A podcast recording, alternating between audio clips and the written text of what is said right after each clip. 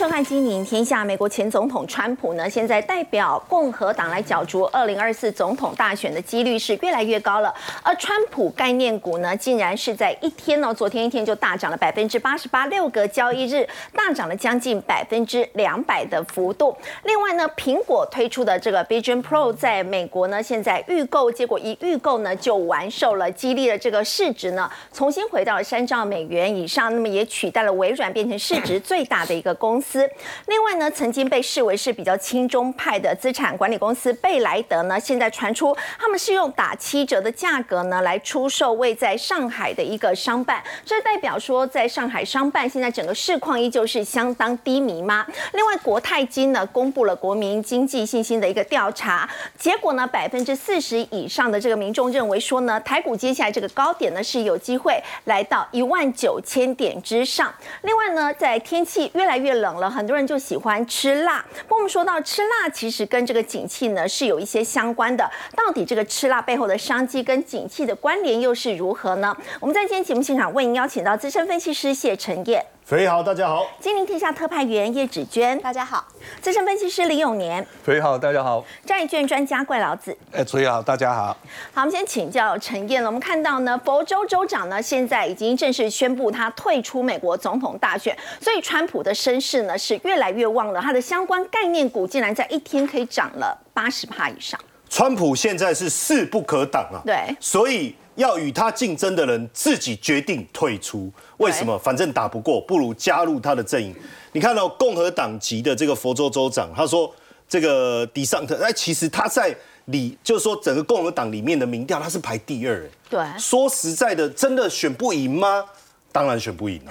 哦，所以根本不用没有悬念哦，直接宣布退出。对，而且重点是，你知道他退出以后，他还帮川普背书，哎。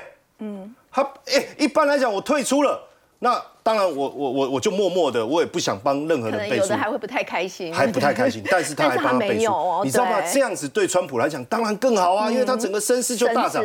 好，现在和川普抗衡的，当然就排名第三的海利，他是前美国驻联合国大使，但是说实在的，整个支持度到底差距多少？我想还是相当大。不过目前看起来，整个党内初选最有趣的是。三分之二的迪尚特的支持者说：“哎呀，其实我本来如果你迪尚特没有出来，川普也是我的 心中的人选。那既然这样，那我就支持川普。哎，你看三分之二，哎，原本支持迪尚特的，转为支持川普。对，转为支持川普。在这样的情况下，我相信啊，海利啊，其实应该不容易出现的啦。我觉得不容易啊，不容易。对，所以真的哈，你看哦，因为虽然说海利他印度裔也。担任过南卡罗来州的州长，哦，也担任过美国驻联合国常任代表。那但是呢，我看整个声浪 声势啊，其实还是有很大落差。不过他自己还是很有信心啊。他说他是唯一一位能够哦，在二零二四年击败拜登的人选。哦，这个这当然我不晓得是自我感觉良好还是怎样，因为 川普也是这样讲。那他说，哎，他有两次投给川普哦，但是他担心川普带来的混乱。实际上，川普带来的混乱是不是已经开始了？我要跟各位讲，已经开始了。已经开始了。坦白说，过去在 TVBS 有长达一年的时间，我非常认真的在追踪这个川普。哦。当时实际上他引起的混乱，那真的是从来我们 从来没有遇到过，前所未见。前所未见。好，为什么我讲混乱已经开始？混乱不一定是不好哦。嗯。为什么？你看哦。哎，大家开始在想所谓的，我们不是在讲选举概念股吗？对，现在直接来了，没有什么选举概念，直接叫川普概念股，这直接更直接了。你看，收购这个是收购川普媒体公司的特殊目的收购公司 SPAC，这个是在美国比较特别的，就我上市以后，我再针对我要什么目的，我再去收购，先上市再收购哦。那这一家叫做呃 DWAC 哦，它的全名是 Digital World Acquisition。最近六个交易日涨多少？六个交易日，六个交易日，各位自己可以想象，你觉得可以六个交易日可以涨多少？美股没有涨跌停的限制，我提醒大家一下，所以你要发挥你的想象力。只有六个交易日，竟然可以涨两百趴啊，两倍！那为什么突然这六个交易日突然之间涨两百趴？因为他在几个州的这个初选大幅度的胜出啊，这样看起来应该就是由他来代表共和党竞选下一任的这个美国总统。那选上的几率高不高？他现在民调都是比拜登高，我认为对，选上的所以几率是还其实蛮高的，很高哦，很高哦。那佛州州长宣布退选以后，退选那一天你，看哦，直接狂涨 八十八对这个是不是叫川普概念股？是当然，为什么我们说有可能再带来另外一个混乱？因为选举行情是这样，在美我们去做过说，因为美股的选举行情更好统计，因为它的历史更久。那根据历史历史的数据，S M P 五百在美国大选这一年。平均总回报是十趴，当然有可能平均的意思有可能比十趴多，有可能比十趴少，但就对这个平均数字来讲，选举那一年会发生。可是现在麻烦的事情是什么？第一个，川普是一个变数，对，你看，光他这个民调整个攀升上来以后，跟他有关的股价可以涨两倍，嗯，一天可以涨八十八趴。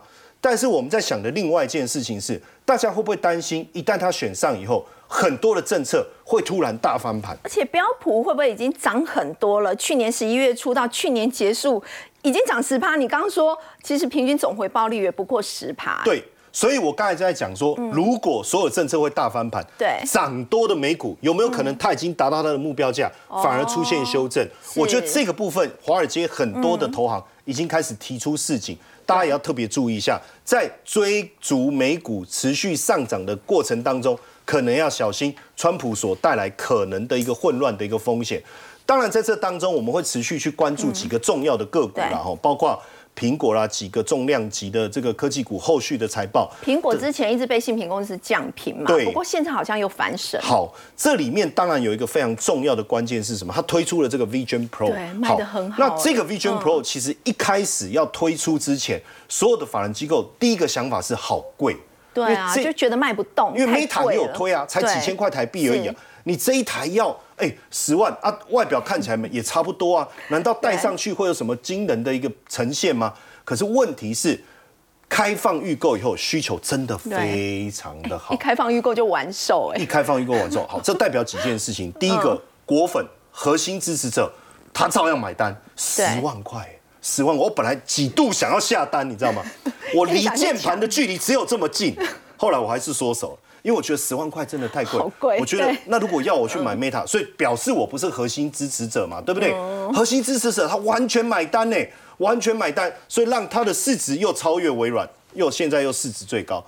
但是我觉得郭明奇有提出一个一个呃他自己的看法，为什么明明就是预购卖的那么好，为什么郭明奇说会有隐忧？这个隐忧到底他担心什么，？当然我们过去是跟苹果的手机做一个对比。对苹果手机不管你 iPhone 六一直到 iPhone 十四、iPhone 十五，都有一个很特殊的现象，就是预购抢完以后，然后呢，你的手机迟迟拿不到，嗯，对不对？对好，要等很久啊抢订单，然后拿不到货，而且越等越久，越等越久。可是越等越久，会让果粉越来越兴奋，因为我越买不到，我越兴奋，我越新奇，我越想买，我越买不到。那这种循环之下，大家就它的股价就一路的走高。那后面的订单又会不断涌入，因为你本来想说，哎，这个卖的很好，我后面再去试车再去买就好，没想到你永远买不到的那种感觉，会让你恐慌嘛，就 FOMO 的心态嘛。好，结果呢，他说 Vision Pro 当然预购四十八小时，哎，确实就需求热络，可是。他发现说出货时间没有变啊，嗯，因为这个出货时间它会一直变的。以前我们节目不是也有贴给各位看，哎，你看原本七天哦对变十四天，变二十天，他说都没变呢。出货时间都没变呢、那都没变代表什么意思？核心粉丝买完了，核心支持重度用户买完了以后，哎，后面来下单的就很少，会不会就没有了？对就没了那另外呢，我们来看一下这个啊、研究机构 S 三 Partners，他说现在七巨头的股票被放空第一名的是谁？既然不是特斯拉，而是苹果。可是我刚才前面这样讲完以后，对大家还会想放空苹果吗？我觉得，呃，大部分放空苹果的人，我觉得他的思维跟郭明奇的想法可能有点像。也就是说，你的市值已经来到这么高了，你的手机上之前外资机构也说，哦，你这个 iPhone 十六可能没办法像卖的像这个 iPhone 十五这么好，加上大家对这个 Vision Pro 其实没有觉得有特别产品的创新的能力，因为原本大家甚至预期说这一支十几万的这个这个这个这个这个这个 Vision Pro 应该是像眼镜一样，对。结果还是这样啊，所以大家开始。整个放空的数量大幅度的提高，看空反而苹果的看越来越多然后超越了特斯拉。当然，看空特斯拉的，其实最近这个马斯克好像也有一些状况了哈。对对，这个我们就不多说。看空他的人也不少，还是不少。对。那加上最近电动车的问题，然后运价的问题，电动车的销售似乎也遇到了一些阻碍。好，放空的规模是一百八十五点二亿美金。那榜首虽然下降到第三名，可是我们要讲。放空的流动的状况，其实它还是相对最高。那不过苹果现在放空规模是最大，是一百八十六点三亿哦。好，刚前段我们看到接下来科技财报周呢，真的是洞见观瞻。尤其在刚刚特别提到的苹果的 Vision Pro，没有想到在这个美国呢预购，竟然一预购就完售了。这个预售的状况非常的好，而激励了在台股盘面上的光学族群。我们要请教永年哥，距离台股封关现在剩下九个交易日而已哦。国泰金现在调查。四成以上的民众认为说，台股的高点呢会来到一万九千点的上方。那么永年哥也这么认为吗？而且是他们是认为在上半年哦，不在下半年哦。对。哎，我的看法呢可能会有一点点不一样。我认为上半年呢要到一万九可能会有一点困难度。有有困难吗？对，有有点困难度哈。等下我再跟大家说明。然后呢？可是呢，今年看到一万九有没有机会？我觉得机会相当大。嗯，哦，那可能会在第四季，下半年了。对，会在第四季。第四季。对，哈，好，啊，我们看一下为什么我说这个呃上半年看一万九有点有点困难度，因为呢，大家看一下，我的我的定定论是上半年大概是看一万八千一到一万八千三之间。哈，那原因在这里，二零二一年呢七月的时候呢，哈，这个最大的套牢量是在一八零三四。要突破这边会有一些困难度啊。那另外呢，二零二二年的二月呢，在这里是一个右肩的高点，是在一万八千三百点左右。对，所以呢，它会有压力。那联准再加上联准会呢，三月降息的可能性非常低，很低了，可能五月甚至下半年都有可能。对，哦，五月的可能性会比较高一点哈。那美因为因为下降的降息的可能性低，所以美元会维持强势。那美国股市恐怕就会回档了哦，因为没有资金的供应了嘛，好就回档。那这样子一来的话，那外资在台湾可能就会分就分多为空，对哈。那可是呢，我说今年还是有机会看万九，为什么呢？应该以这个 Q 四的第四季的可能性比较大，因为呢，五月开始降息的话，十一月发开始发酵，对，降息开始发酵哦。那所以到到第四季，它这个有资金行情的机会，然后再加上呢第四季又是美国总统大选嘛，对不对？哦，如果真的是像我们刚才我们的好朋友这个陈燕说，这个川普。应该当选的几率比较高。对，那川大家回想一下哦，上一次川普当选之后，美国股市是怎样？是喷出哎，对不对？哦，所以这一次会不会历史重演？大家可以注意一下。那台积电呢？EPS 今年 EPS 大概是三十六块左右。那外资给它的本益比通常都是二十倍。那二十倍的话是多少钱呢？七百二十块。所以呢，光是台积电一档股票，如果它真的能够达到七百二的话，它贡献的贡献台股八百八百五十点，所以加起来就一万九了，对不对？哈，OK，好。那所以面上的话，这个光学族群的话，哦，光学族群哈，大家可以看一下。那光学族群其实哦，我们在去我们看去年的营收，哎，几乎都是成长哎，除了阳明光之外，几乎大家都成长，群创稍微衰退一点点而已哈。那然后呢？呃，其实呢，真正的这个这个光学族群呢，他们今天今天的表现不错，最主要原因是刚才讲的 Vision Pro 的，对 Vision Pro 的这个事情嘛，哈。那 Vision Pro 呢，它所以呢，我们就看一下有哪一些的光学呢，他们对于这个 Vision Pro 它有一些的这个牵连的哈，是。这个 Vision Pro 的概念股，那事实上大家会看到，哎，杨这个先进光好像不错，可是呢，我先跟大家讲，先进光跟 Vision Pro 没有问没有关系，它主要是它主要是车用的哦，哦，它主要是车用电动车的，所以是大力光，呃，玉金光，大力光玉金光，尤其是玉金光啊，它的关系最密切哈。那可是呢，因为大力光至少是龙头嘛，所以我们光光学的我们来看一下哈。那这个我们看。这个大力光来讲的话，它去年十二月份营收年增率百分之十九，然后去年全年度累计百分之二点四，为什么能够呢成长呢？因为它过去几年一直在衰退，对不对？那去年为什么能够成长呢？因为它产品组合转加转加了，而且良率也改善了哈，所以呢。大家注意看啊，它去年第四季毛利率季增百分之十，哎，哦，这十趴的 增加很恐怖哎，对不对？很恐怖，对，五十二，对，五十二点七八哈。那它这个跟这个台积电的这个毛利率差不多了哈。那今年呢，高阶镜头数量也增加，毛利率又回又成长啊。那全球智能手机呢，就已经注意。出现了触底回升的走势，所以呃，在大力光来讲的话，它现在技术面上来讲还是有点弱势，而且上档呢有大量套牢压力，所以短线上有可能会反弹了。嗯，可是呢，以中长期来讲的话，可能还要再整理一下。嗯，那玉金光呢？哈，刚才我们讲了，受惠最大的是玉金光，对，是受惠最大的金光，因为你看啊，Vision Pro 主要的镜头那 Pancake。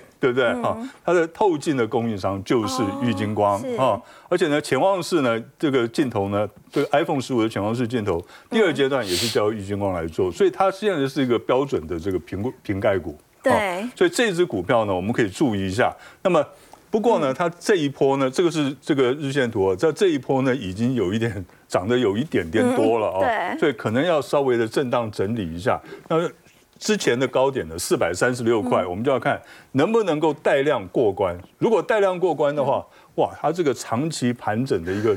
那个区间哦就可以突破了哈，那这只股票就可以持续的观察注意了。今天盘面主流好像有点轮动到了这个低价股，尤其像双低面板的话，面板的报价现在电视面板这个部分是提前止跌，所以春燕要来了嘛？对，看起来呢，这个哎，这个春天还没来，春燕就先回来了哈。对，OK，好。那事实上呢，其实面板哈，那当然我们就看这个面板双虎嘛，就是友达跟群创嘛哈。其实友达跟群创，你看它的技术面，其实两个都差不多哎，在这边都走势好像哦，对，非常的像，对不对？非常像。那他们为什么今天的表现能够不错呢？因为最近这段时间表现能够不错。我跟你讲，有个很主要的原因，除了当然除了他们的最坏的情况已经过了之外，还有一个原因是什么？因为指数呢，两天之内，哎呦，三天，包括今天在内，三天之内呢，涨了六百多点，对不对？那而且呢，很多的高价股都冲上去了。大家一看，哇，涨得那么快，然后涨那么多，然后高价股又是涨那么多，大家不敢买了。啊，对，不敢买。可是呢，不买又很不甘心。你涨六百点，我手上都没有股票。对不对？找一些比较便宜的。对，然后大家就会看 低价的。哦，有又有题材，然后又低价，对不对？哇，这个好啊。那么所以呢，他们的位阶低，他们的单价低，哦，那就是最吸引人的地方了。那不过呢，还是我们看到基本面，大家不要看哦，不要看说啊面板不好。友达呢，它去年十二月营收年增百分之二十二，而且全年度累积还是还是年增的哦，它不是。像过去几年那种衰退的哈，不是衰退，它是年增的。群创也一样啊哈，群创呢其实它表现也还不错。嗯，那它的显示器跟非显示器的营收的比例呢，本来是八比二，那现在已经进一步调整成七比三了。所以就获利比较高的产品呢，它的它的这个呃调它的营收的比例是调调高的。嗯，那所以呢，对他们来讲都算是不错。不过从技术面来看的话，我就觉得友达要比这个。呃，群创要稍微的好一些，哦，友达比较好。对，技术面上来讲，因为呢，它在这边做了一个圆弧底，这边做圆弧底，这个相当的量价配合哈，而且量能并没有放的非常大。嗯，量群创这边好像量对量就量就出来了哈，这个量没有放的非常大，表示量价没有失控，所以它再继续往上走的机会会比较大一点。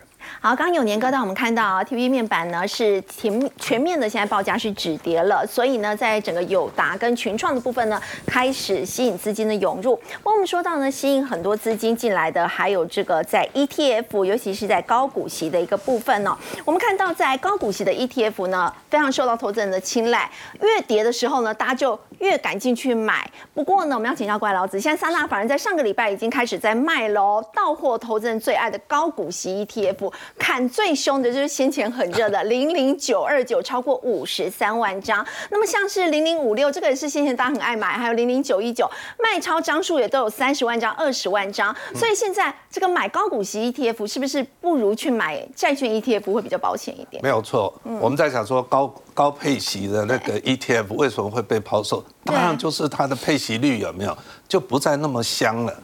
其实我们接下来看过去。呃，它涨了一大波，对不对？零零九二九、零零五六都涨了一波，但是涨了以后呢，配息的金额并不会改变。涨了以后，是不是配息率就会降下来了？对。呃，那时候没有卖，是因为股价还在往上走。结果后来我们来看，它后来又开始下跌了一些。下跌的时候，就觉得说啊，配息已经没那么香了，然后 股价又跌，股价又跌。嗯。所以这时候才开始会。卖掉，哦，但是我们在讲高配息的 ETF 的时候呢，我们常常有没有就在讲说啊，我的配息率有多高？可是呢，大家却很少去注意说，哎，你这高股息的 ETF 有没有？那你的成分股的配息，或者你成分股的值利率，能不能跟得上 ETF 你的配息？比如说，我讲个很简单的，所以他要看它中间的成分股的配息。没有错啊，因为每一档 ETF 它有很多成分股啊，对，结果我配息率可能是七趴，但是我成分股都只有两趴、三趴或者是六趴，参差不齐。那你想想看。你的成分股的配息只有一些，没有那么多，那为什么你的 ETF 可以配到那么多？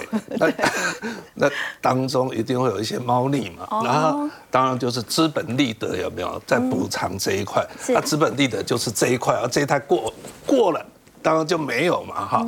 所以我我就把这个部分我们把它呃整理了一下，我整理一个这配息率，这配息率是 ETF 的配息率。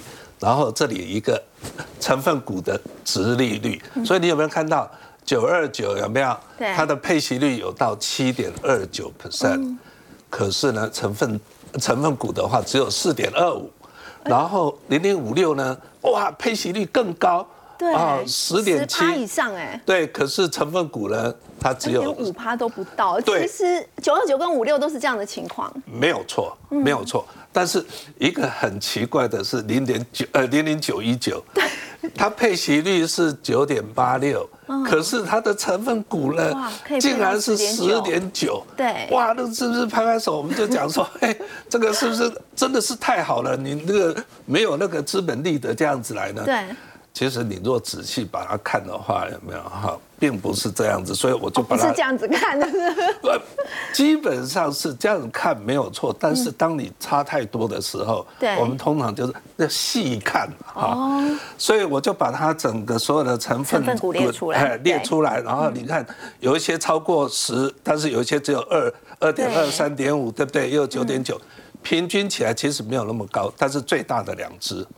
就是航运股，长荣跟阳明。我们接下来看配息，是用过去赚的钱来配，对不对？对。但是我们买的是要未来配的要多嘛？嗯。所以长荣跟阳明，这是过去能够赚这么多钱，嗯，所以才会把整个的平均值有没有把它拉高啊？哦。所以整体来说，我我应该这样讲，我并不是说那个高配息的 ETF。不好，嗯，其实它的配息还是稳定的，对，只是它并没有我们想象的那么那么的好，不是你表面上看到的殖利率，不是你表面上看到的那个配息率这样子，是。啊，那当然还有一个更好的，其实我如果说要 要买那个高配息的话，我会比较推荐市值型的。ETF 像零零五零吗？啊，对，像零零五零的或零零六二零很多人会觉得零零五零现在比较贵，就是就会呃比较去买零零五六。所以老师是觉得零零五零比零零五六好吗？那我们今天来看，就是零零五六或者是九二九这些高配型的，高配型，那个就是说我赚的钱，嗯，呃，全部都会配出来。简单说就是配发率比较高。那配发率比较高的时候，我拿到的配息是比较多，但是呢。你赚的钱会不会一年比一年多？就不会哦，因为为什么？就是配高配息股，它会有一个缺点，就是它会过滤掉成长性高的股票，像比如说台积电。他一定不会被那个高股高配息的选进去哦。可是他在挑选成分股，还是要以配息配多少为主要的考量。呃，像比如说中华电，大家都很喜欢啊，我赚 五块就配五块啊，百分之百配出来啊，对不对？赚到的全配出来，你赚到的钱为什么要留在里面呢？可是台积电，你想想看，他去年如果说赚三十二块，今年可能就只配了一样是十一块左右。哎，那为什么只配三分之一？那其他钱跑去哪里？要盖新厂啊，那新厂盖了以后，它明年的营收才会大啊。所以台积电十年前它的配息只有三块，现在是十一块，意思是什么？现在十一块很有可能在十年后它是四十块，越配越多。对对，所以有一个成长性，它它会成长。对，那么高配息的那个 ETF 有没有？高配息股票就会被就会把那个高。高成长性的股票给过滤掉了啊，所以市值型的它的那个呃赚的钱有没有哈？其实是市值越高，它的获利会越高。比如说我们讲市值第一名的话是台积电，对不对？台积电跟第二名呃红海，嗯，你知道说一年赚的钱差了几倍吗？不是几个 percent 哦，嗯，是差几倍，七倍左右啊。所以这是一个呃，我个人来讲的话，我。喜欢市值型的 ETF，嗯，胜胜过高配息的。哦，但是先声明一下，我不是说高配息的不好，嗯，只是说市值型的更好，嗯，具有成长性。不过刚刚也有特别提到，如果今年买这个高配鞋 ETF，不如去买债券 ETF。那老师有比较推荐的这个债券的 ETF 啊？我。呃，当然是有这里列出来的话，就是有四档。四档，嗯。四档，我们把它公平一点，我们不要只列一一家公司哈。呃，一个是美债的 ETF，好，就是专门投资美国的那个政府的债券。嗯。另外一个是公司债，啊，那我们刚刚看的那个真正的呃内部的配息率的话，只有大概四个四点多 percent 而已。嗯。可是你看看在这边的话，那个。公司债有没有？这两个都是公司债，它有多少？将近五点。对，其实逼近六趴了，五点五三。五点五哈啊，这里还有一个值利率是五点七啊。对啊，这里面大家或许会奇怪，怎么还会有一个配息率？另外还有一个值利率。对，这个也就是债券有没有？它的那个配，它的值利率是跟股票的值利率很不一样。嗯，股票的值利率。股票明年会配多少息，你知道吗？不知道。知道。后年会配多少？你不知道，要看你赚多少配多少，对不对？可是债券呢？明年你能够领到多少息？后年领到多少息？一直到到期领到多少息，都是准确的，不是预估哦。这个是债券都已经明定，都已经事先就可以知道，都可以知道。嗯。所以呢，债券的值利率是说我。持有这张债债券，然后一直到到期的话，我能够获得的年利率是多少？所以你来看，就是说它的实这个我们可以把它看成就像股票的内在的那个成分股的那个那个呃值利率。所以等于是说，你看它成分股都成分的呃债券，它配的都比那个配息还要高，殖利率都是高于配息率，哎，对。那另外一个，我们来看那个美债有没有哈？二十年长债，你有没有看到？它也都在落在四个 percent，也就是跟股票是很不一样。嗯，那这里头呢，债券有一个特质，也就是说，我现在买了以后呢，如果这是二十年，这是代表二十年的利息，嗯，我全部都已经把它买好了。哎呀，然后买好以后，我的年利率有有四点多个 percent。对，那跟股票是很不一样。股票的 ETF 有没有？就只有今年呐。对啊，所以我们今天来看，就是说债券有没有它的殖利率很不错。嗯，好，它还有一个更好的。嗯，因为我们现在不是要降息吗？对。然后降息以后，它是不是那个它的价格是不是又会上涨？嗯，那要价差的话，你要看什么？要看存续期间。存续期间。所以你有没有看到这里头存续期间是十六点七，将近十七个 percent？意思是说，将来。值利率只要降一个 percent，嗯，然后债券 ETF 的价格就会涨十六点七个 percent，那么高，所以那你现在就是降息，好像稳稳几乎稳稳在手的，对不对？三月虽然不降，但大家都知道今年一定会降息。我不管是今年，哎，今年赚十七趴，你还 不要说三个月，对不对？你买放着，所以说。其实现在有没有？这就是我在讲，你现在买债券 ETF，比起股票那个高配息的 ETF 好太多了啦。是，好，刚刚冠尧子老师呢带我们看到呢，在今年如果说真的会降息的情况之下，如去买这些高股息的 ETF 呢，其实还不如去考虑一下这个债券型的 ETF。好，另外再来关注的是在整个经济的部分，目的呢对亚洲国家的信评呢现在是负向的，很重要的一个原因呢，指娟就是因为来自于中国大陆的成长趋缓。没有错，其实这边有特别。写出来的 Moody，他把亚洲亚洲的主权。权信用是给的呃比较是给予比较负向的展望。三个原因嘛，那刚刚讲中国经济放缓，然后另外讲说融资，因为现在利率还是比较高，所以你要还还债的那个负担还是比较大，所以这融资还是有问题，地缘政治有风险。然后重点就是这个啦，中国经济放缓，譬如说他认为说中国今明两年的实质 GDP，他也是认为大概也是只有四趴左右。好，那所以接下来我们就来看一下外资他们怎么用钱来投票，我们都实际他们的资金对于中国市场，他们现在怎么做呢？来，这个是彭博，他特别对于美国十四家规模有大概超过一百五十亿台币，就是五亿美元以上的养老基金。我们特别要说，养老基金它特别很值得看，因为。养老金不像对冲基金冲来冲去的，哎，它是很稳健的。它今天看上一个什么市场，它就是慢慢进去，而且长期投资进去。但一旦它真的决定它要撤出什么市场的时候，它也会是一个长期就这样慢慢一直撤出这样的一个趋势。它特别针对养老基金做一个问卷，结果就发现呢。很大部分的退休基金现在通通都在减持中国的股票，然后包含比较知名最大的，像是亚洲呃加州的公务员退休基金，或是纽约州的共同退休基金，已经连续三年哦，连续哦，连续三年通通都减持。那当然他在当中也有说，他说其实这些基金他们一开始减持，主要一开始的时候他们是说因为入股表现不好，因为毕竟入股已经负三年，负数三年了。他说一开始他的减持是的确是因为他表现不好，可是接着他接后来的。减持主要原因又变成是说，包含像是对于他们呃北京政府当局的管控能力，他们有点质疑，或者说中美之间的关系不是那么好等等的因素，会开始让他们通通我说的用钱投票，所以开始把资金撤出了中国市场。那外资撤资把钱撤出的话，当然就影响到你股市的表现数字嘛，呃。美股投资人或是台股投资人，我们都很开心啊！我们这几天都是在不是美股一直创新高，我们台股也跟着吃香喝辣，对吧？可是两样情哎，冰火两样情，你就会发现，先看中国的沪深指数，今年以来它其实下跌六趴，然后背靠着中国的香港，我觉得它也真的是蛮食欲之殃。对，港股昨天还跌破一万五。对，港股哦，这个恒生指数当中的中气股当中，一月以来是大跌了十一趴。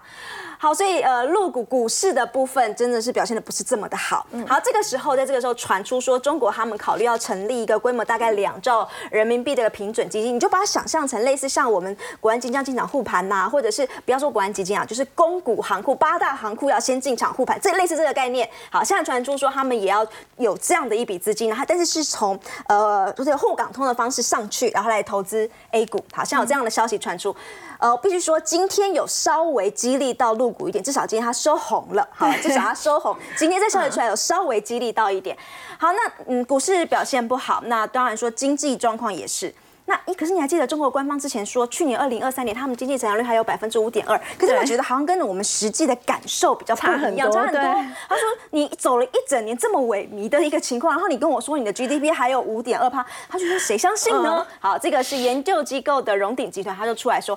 他的数字，你看，他给他说，他们荣鼎集团估，他认为实际只有一点五，一点五跟五点二的差别。对，好，另外同样也是用钱来投票，我们来看一下，我们过去又说华尔街比较轻中派一点点的贝莱德，那现在传出说他在二零一八年的时候，他曾经有花了大概将近五十亿台币，有买在上海的两栋办公大楼，但现在他要用打七折的数字，他想要来抛售。那所以当中当然也就代表的是上海商业不动产的一个低迷的一个情况。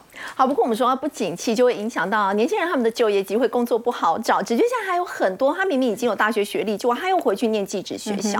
好，这个是他们其实有呃广东的一个技职学校，他出来说，他说这两年之内他们呃突然收了大概快两百个拥有大学毕业生资格的人，又跑跑回来读他的技职学校，有点类似像我们的四技二专。因为在过去的时候，一般来说大学学历，他们认为应该是比技职学校还高一点点。可他们现在发现，他们跑回去读了，原因呢？他说哦，因为他们现在突然觉得有专业技能、有证照比较好找工作，有学历不见得可以就业。但我觉得某种程度上，我觉得他们或许也是去读书逃避就业，也是有可能这样的情况。好，所谓的读书逃避就业等等的情况哦，这个先来看的是，他们说，即便是重点学校的学生，就算他真的有找到工作好了，但是他的薪水还是跟跟比以前来说，还是少少了至少一样打七折这样的一个数字。好，我们刚刚说，呃，前面你说它的 GDP 五点二，你不相信对不对？好，那中国统计局公布的青年失业率百分之十四点九，你相信吗？好，这个发生了什么事情呢？这个是。呃，他公布出来十四点九，可是他有剔除。六千两百万名的在校学生，就是如他说，如果你还是大学生，你还在读书的，那你本来就没有就业需求嘛，所以他要把你从里面扣除。然后说扣除了这一批人之后，所以他说数字失业率是百分之十四。好，问题来了，他说今年他们发生了很多状，发现了一个状况，就是大学毕业生我们要去面试的时候，长官不是对说，那你的毕业证书先给我看一下。然后面试官说奇怪，为什么今年大学毕业生来面试的时候手上都没有毕业证书？后来一问之下，他们发现说哦。他原来是学校没有发，学校学校毕业证书，你要先找到工作，我才发给你。所以换句话说，这一群现在正在市场上找工作的这一群大学应届毕业生们，他们手上没有没有毕业证书。那你想想看啊，他如果没有拿到毕业证书，表示他还在学哦，所以他就包括在这里面。所以，好，就就是大家现在说这个失业率 这个数字，哎，大家又开始质疑，对。对对，好。另外呢，回过头来，我们来看一下，因为你说这一波呃的经济的不景气是来自于房地产嘛，好，房地产市场的一个最新的统计数字出来，法拍屋的一个数字，法拍屋呢，他们的新增的年增的呃年增率来到了百分之三十六点七，哇，有八十万间这样新。到市场当中的一个法拍屋，对，好，那你说，呃，做了这么久，难道这个房地产市场真的都没有任何一点景气回升吗？好，还真没有哈。这个 《华尔街日报》它的最新报道，他说，我们现在看二零二三年的十一月的那个时候，这个是销售额，是金额的部分，那个时候年降百分之九，哈，这是十一月哦。那十二月嘞，不好意思哎，十二月在这里又回到了百分之十七。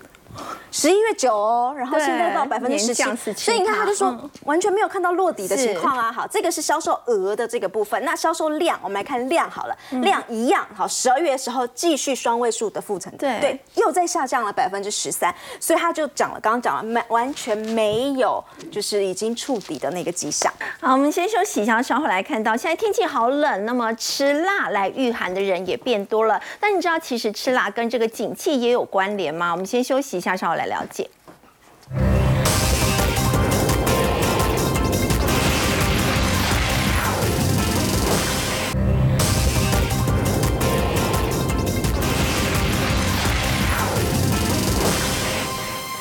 说天气很冷哦，吃辣御寒的人也很多，当然店家也推出了一些联名的一个商品来抢商机。我想请教陈燕，听说这个吃辣跟景气也是有关联的吗？你吃辣吗？我吃辣，我吃很辣。难怪这么辣哈。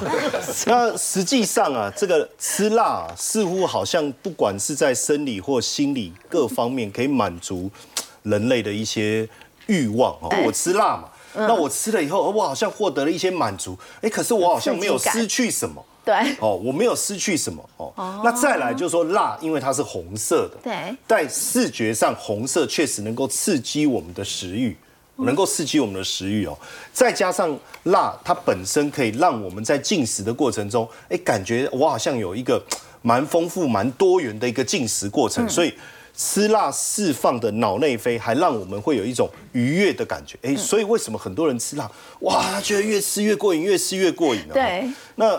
其实早期我也不敢吃辣，我去吃麻辣锅的时候，我还要拿一个清汤在那里洗，要要把它洗洗。那会被白眼呢，他们会觉得说，那你来干嘛？你这个很浪费啊。嗯。哎，可是到现在我也不知道为什么，从什么时候开始，哎，我也喜欢吃辣，然后呢，而且越吃越辣。那我也担心说，哎，会不会造成一种味觉的麻痹？可是好像也不至于，不会，好像也不至于。据说哦，经济不好的时候，或是高温炎热的时候，哎，辣就卖的特别好。我觉得经济困难的时候，大家会想吃辣，是不是我们在讲一种压力的一个释放或转移？这我觉得可能。有，因为我们刚才讲吃辣可以让人愉悦嘛，哎，因为我经济困难哦，我吃辣哇，好舒服。你看真鲜呐，老四川现在辣的商机确实出来了，然后联名的这个辣豆腐锅，还包括青花椒，青花椒也是好像蛮知名的这个麻辣火锅哈，他也跟全家来合作。但是我不晓得你知不知道，其实我也有点讶异，就是说，因为我们到各家麻辣火锅店吃，感觉当然汤头好像大同小异啊，对，哦，然后反正就是。呃，那个什么什么什么鸭血，然后豆腐，这样好像大同小异。哎，没想到真的大同小异，因为九成的锅底锅底酱来自同一家宝川。宝川，对对，所以九成的麻辣锅锅底酱料都是来自于这家公司。对，可能当然，锅底啦，然后再加一点小变化，但真的九成都来自于这个地方哦。那你看哦，王炳集团有说四百亿的这个火锅的产值，可是真的九成的麻辣锅 酱料来自于宝川。那其实到现在哦，这个朱家镇他已经是第三代总经理，他是已经第三代了。他们对有趣的事情是，一开始的时候，因为这个是由他的爷爷，他们那时候。空南一村嘛，就是眷村嘛，他就做了三种酱，就辣豆瓣、豆酥跟酒酿，其实只有三种，然后就骑着三轮车叫卖。其实到他父亲的时候，也只有多一种，嗯，也只有多一种。但是到他这一代，七十几种，哇，就是做了很多的研发跟变化。那你知道他的爷爷爸爸是傅培梅的旧事，他把这个我我我不知道有没有印象哦，以前做豆酥全部铺在鳕鱼上。他说，其实这是他爷爷发明的一道菜。然后呢，像现在泡面啊，开始有辣，以前其实没有，我不知道你有没有印象。小时候我们吃的泡面其实是没有辣，没有辣，对，也是因为他爷所以推荐他们开始用了宝川产品，才有辣这件事情哦。那当然，麻辣锅底是来自于川菜，你怎么样又麻又辣？因为其实光辣，坦白讲口味还是太单调。嗯，如果你再加上麻进去，哇，那不得了，那还有余韵嘛，哦，在你的喉咙，哇，这样又麻又辣，但是。吃的很辣怎么办？很多人喝水没有用，因为那个那个辣椒素没有办法融合在水里，要喝牛奶油脂的东西，喝牛奶你就可以解辣。所以你要吃辣也要懂哦，也要懂。当然你千万不要把那个这麻辣锅那个牛肉再拿用牛奶洗一洗，它 不辣了，那 就不好吃了。所以很多人为什么用那个那个骨头汤有没有？嗯，就是洗嘛，就是因为他把那个辣。就是把它综合掉哦，辣椒。那他回来担任助理，然后接班。实际上，年轻人接班都有一个想法，想要改革，对不对？就是辣是一个很传统的东西，你的调味又太少。还有一个，你有没有拿到这个所谓的工厂的认证啊，食品安全的标章啊？改革很成功哎，年营收可以成长三成。可是问题是初期，你我我这个包装好好的，从你爷爷到你父亲，你为什么要改包装？你为什么要机械化生产设备？它变成是用小包装。它除了小包装清净之外，就是我可以很简单的，对这个东西我可以加在任何的菜色里面啊。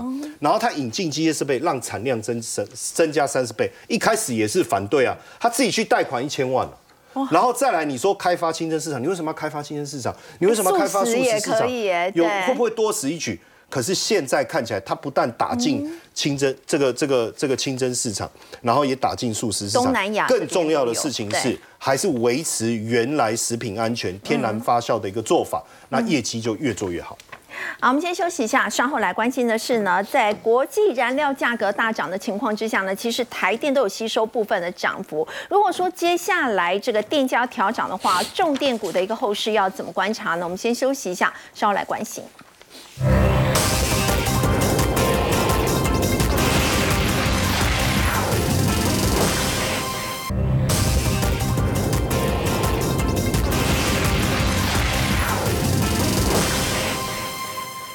政治冲突的影响呢？这个国际燃料价格大涨，但是台电它有吸收部分的涨幅，所以连年亏损。有那个现在传出四月电价要调涨，以后如果说真的电价涨，重电股可以收回。OK，好，那我们这样子讲哈，这现在市场上的传说，这个电价要涨二十五，对，哇，开什么玩笑？那现在呢？当然这个台台电呢回应说啊，目前还没有调涨完。可是我这样子讲了哈，二十五趴这个太过分了啦。对，那可是呢？这个台电要不要涨价？其实应该要涨价的。你你总不能年年亏损嘛？那亏损是谁付的钱？我们呢？对，对不对？我们缴税的钱拿去拿去补贴哈，这个有一点不太公平。所以涨价应该会。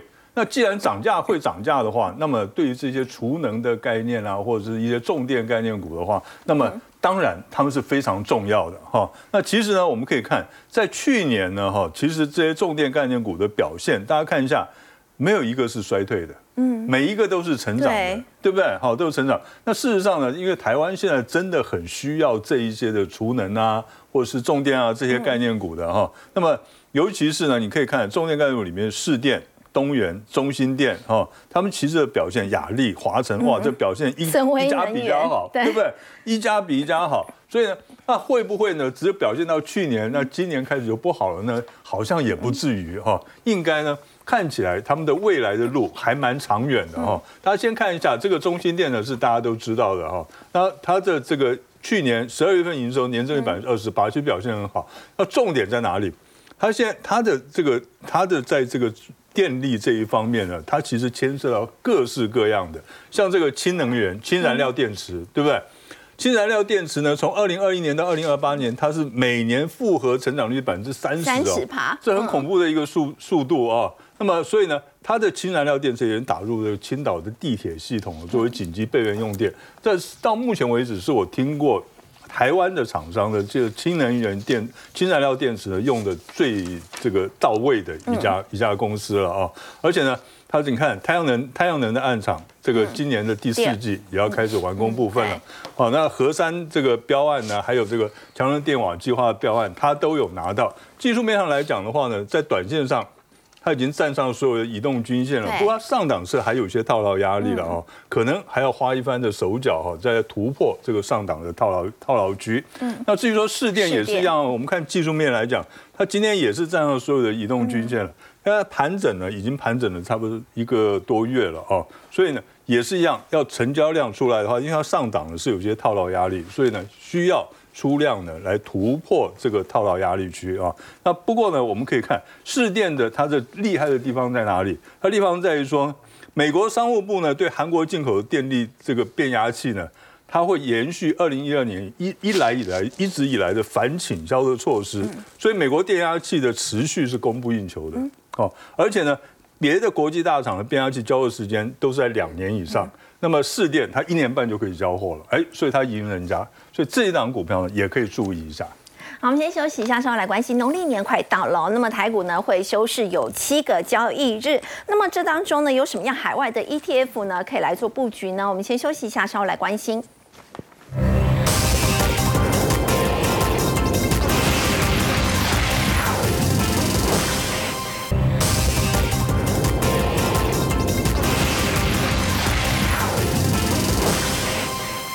春节快要到了，在这一次呢会休市有七个交易日，那么要特别请教怪老子哦，那这段时间有哪一些这个海外的 ETF 可以来纳入口袋名单？